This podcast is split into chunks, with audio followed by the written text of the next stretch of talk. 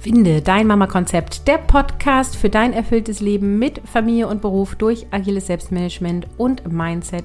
Moin, mein Name ist Caroline Habekost und heute geht es weiter in der Zeitmythen-Entwirrungsserie. Plane deinen Tag. Ich merke, dass durch Carolins Impulse meine Sichtweise eine neue wird.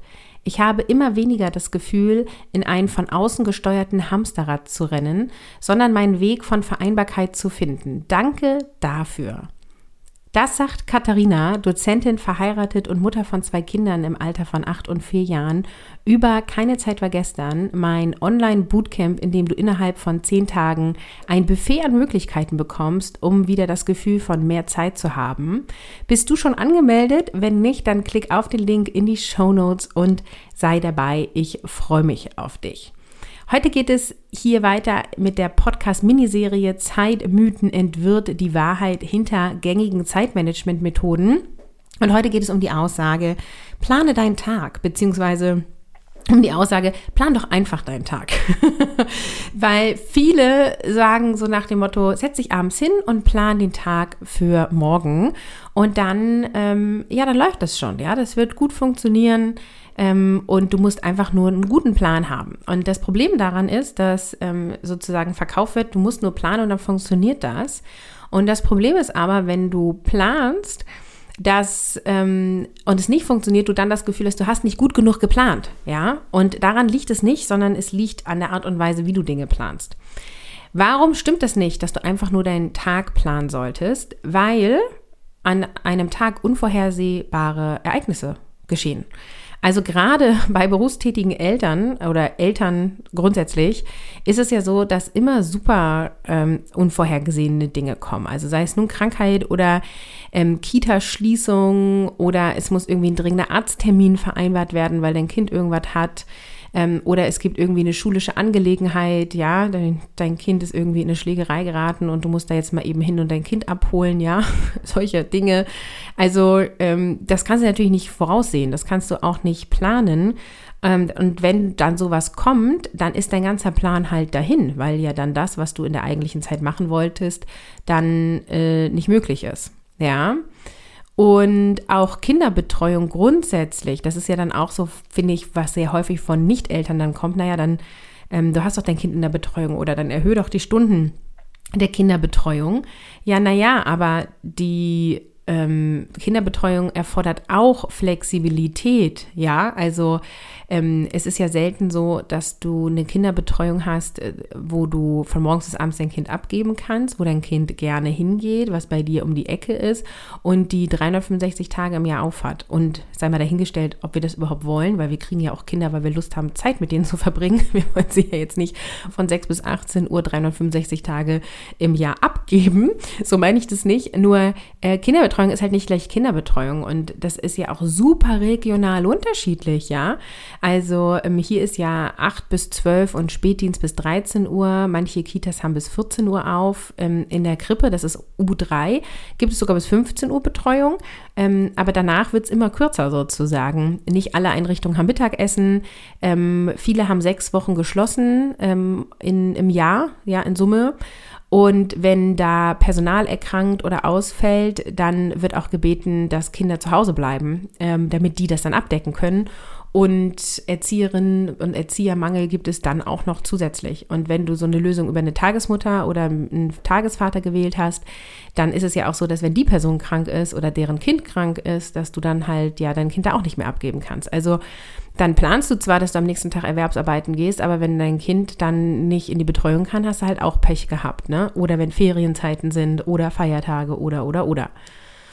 So, dann ist es so, dass wenn wir sagen, jetzt plan doch einfach deinen Tag, das ja auch nicht die Lösung per se ist, weil wir ja oft das Gefühl haben von Zeitmangel, ja? Also ein häufiges Problem ist, dass gerade berufstätige Mütter zu viele Verpflichtungen haben, also sowohl beruflich als auch familiär.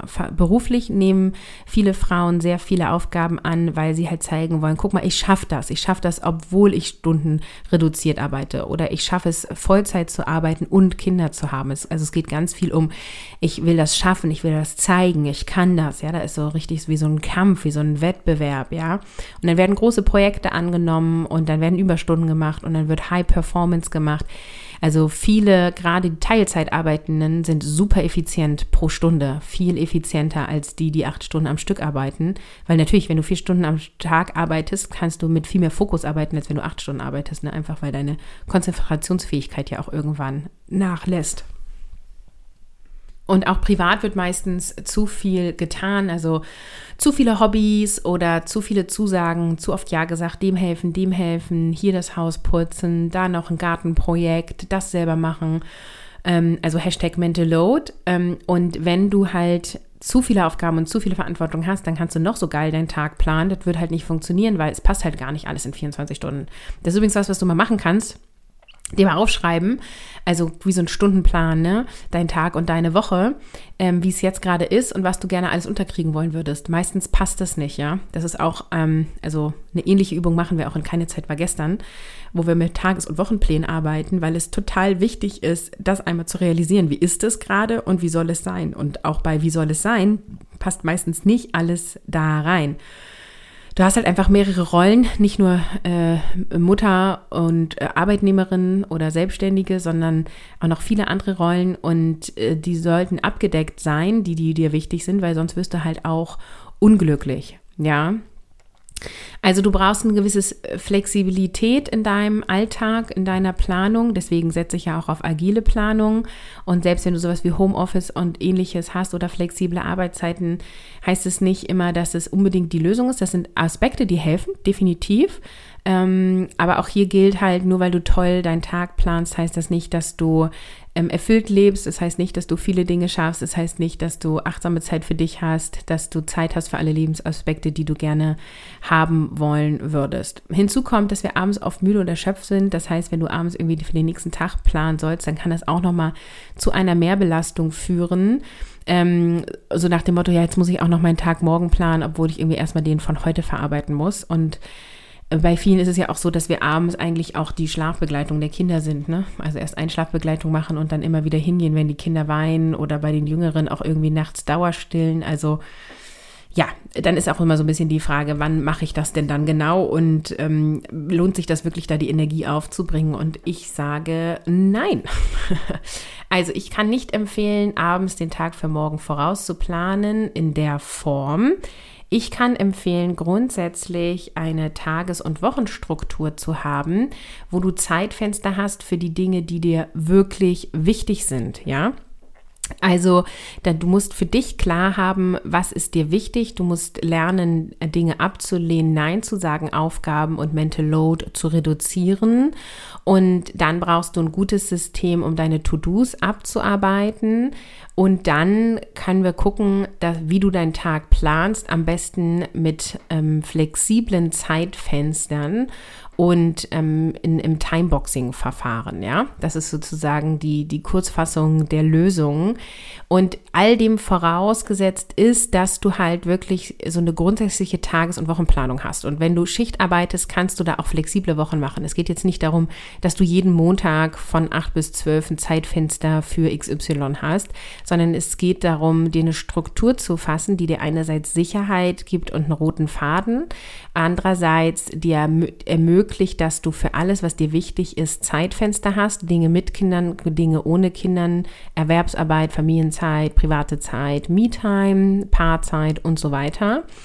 Und es geht darum, dass du flexibel bist innerhalb dieser Struktur und du nicht jeden Tag sozusagen neu planen musst, sondern dass du einfach durch deine Struktur in eine Routine kommst, die dir maximale Freiheit schenkt. Denn die in Anführungsstrichen richtige Planung deiner Tage gibt, schenkt dir richtig, richtig viel Freiheit. Deswegen bin ich so begeistert vom Selbstmanagement. Also ich fasse am Ende dieser Episode einmal zusammen. Bitte plane nicht deinen Tag im Sinne von, ich setze mich abends hin und entscheide morgen, ich stehe um 6 Uhr auf, von 6 bis 6.30 Uhr mache ich morgen Yoga, um 6.30 Uhr wecke ich mein Kind, um 6.45 Uhr gibt es Frühstück, um 7 Uhr passiert das. Bitte plane so nicht und plane bitte auch nicht, die 10 To-Dos muss ich morgen erledigen. Nein, sondern schaffe dir eine Struktur pro Tag, pro Woche, je nachdem, wie das zu deinem Lebensmodell gut passt und denke in Zeitfenstern, in Timeboxen und guck, welche Lebensbereiche für dich wirklich wichtig und relevant sind. Und dann baust du dir da eine Struktur, die sehr flexibel und anpassungsfähig ist, weil du dann noch agile Methoden hinzuziehst und dann brauchst du auch nicht mehr jeden Tag zu planen, weil du hast ja eine grundsätzliche Wochenstruktur und dann brauchst du nur noch ein einheitliches To-Do-System und dann kannst du viele Dinge erledigen, ohne auszubrennen und ähm, kannst dir nach und nach ein erfülltes Leben aufbauen. Was du nicht tun kannst, ist tausend Aufgaben jeden Tag bewegen und zu allem Ja und Amen sagen. Ja, da kannst du dich noch so geil organisieren, da kannst du noch so gutes Zeit- und Selbstmanagement machen. Es ist zu viel dann. Okay, also das beste System verstopft, wenn es zu viel ist. Yay, und morgen kommt dann die nächste Episode zu Zeitmythen entwirrt die Wahrheit hinter gängigen Zeitmanagementmethoden und ich freue mich, wenn du mir da wieder zuhörst. Tschüss! Bekomm effektiv mehr Zeit mit dem Online-Bootcamp Keine Zeit war gestern. Infos und Buchungen unter carolinhabekost.de slash keine minus Zeit minus war minus gestern. Dort bauen wir einen Tages- und Wochenplan für dich, so wie du ihn brauchst. Und Ende August wird es eine Live-Runde geben. Also klick unbedingt auf den Link, da findest du alle Infos und ich freue mich mega auf dich.